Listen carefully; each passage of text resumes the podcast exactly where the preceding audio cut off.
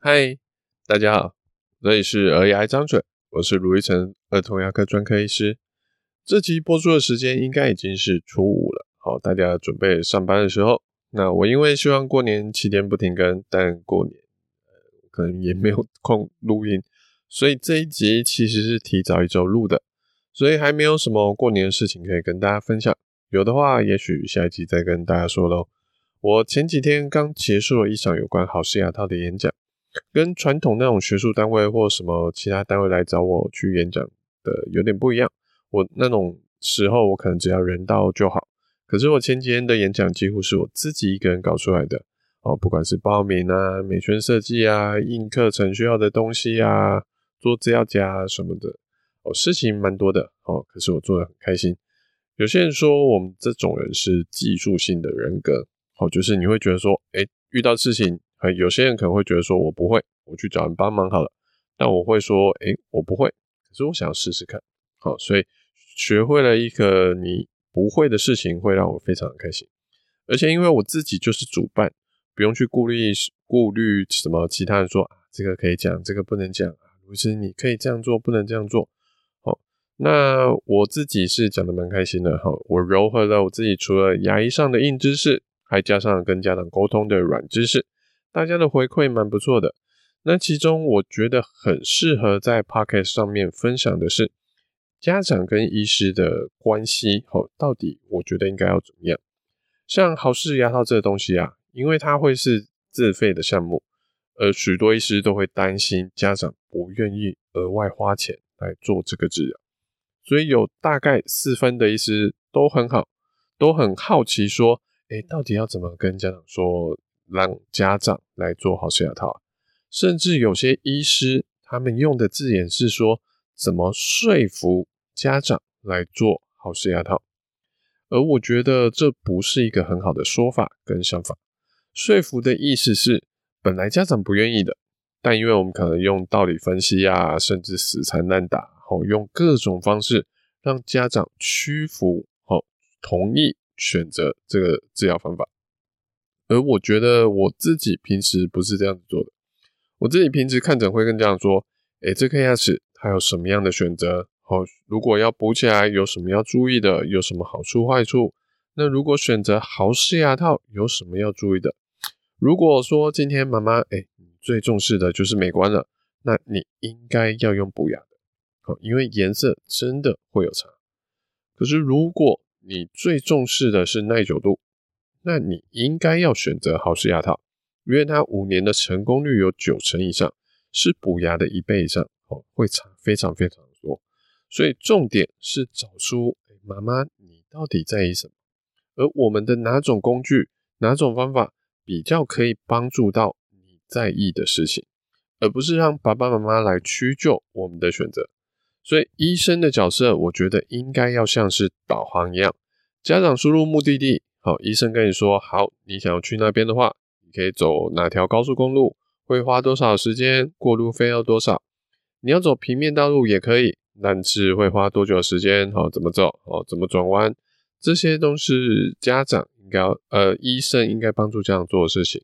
我们是协助家长做出决定的角色，但最终做决定的是家长，而不是医生。有时候会有家长很希望说：“哎，我不知道，哎，医生，你帮忙决定好了啦。”好像前一阵子有一个爸爸跟我说：“哎，卢医师，我是专业的人员，我们就直接明白的说吧。如果今天这是你的小孩，你要怎么做？”好，其实要我做决定很简单了，但问题是我的决定能符合爸爸最大的权利吗？好，最符合爸爸的利益吗？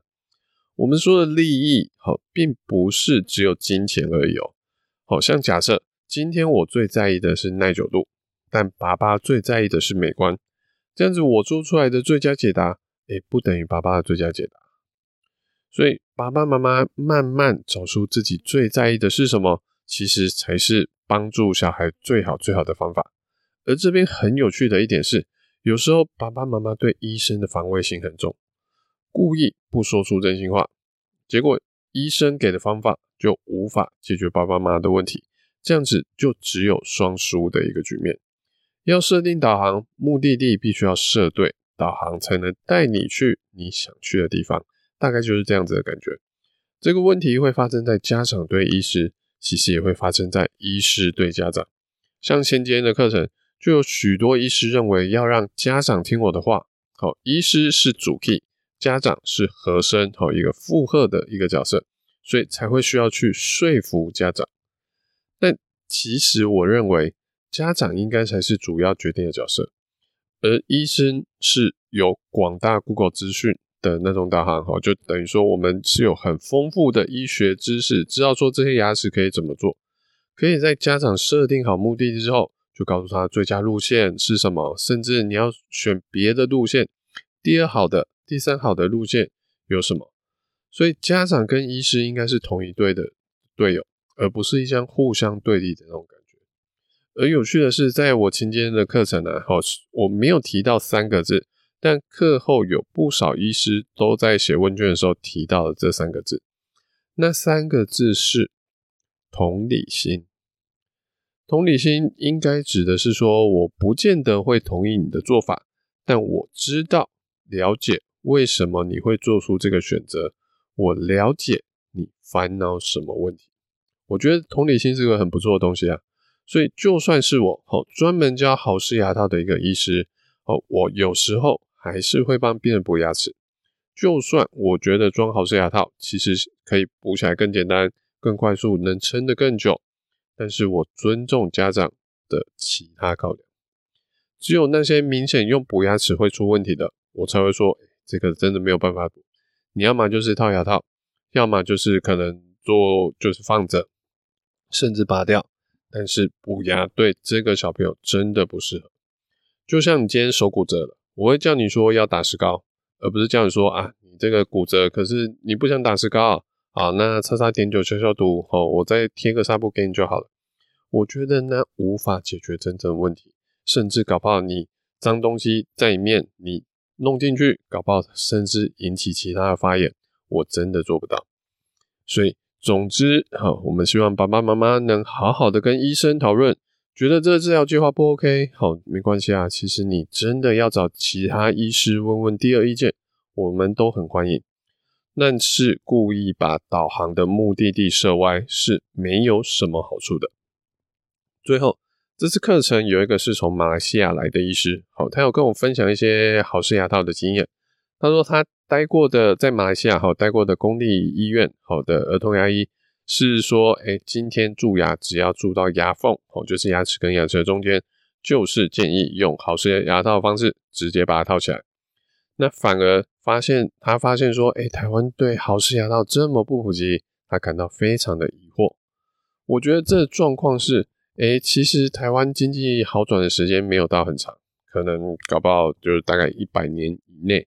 爷爷奶奶辈那时候可能都还面临吃不饱、穿不暖的阶段，这样子要照顾好生活，好，其实很容易就把牙齿健康，尤其是乳牙的牙齿健康放在比较后面的顺位。可能爷爷奶奶自己这样做，哦，还有就是他们照顾我们，就是父母辈的小时候，诶，照顾我们。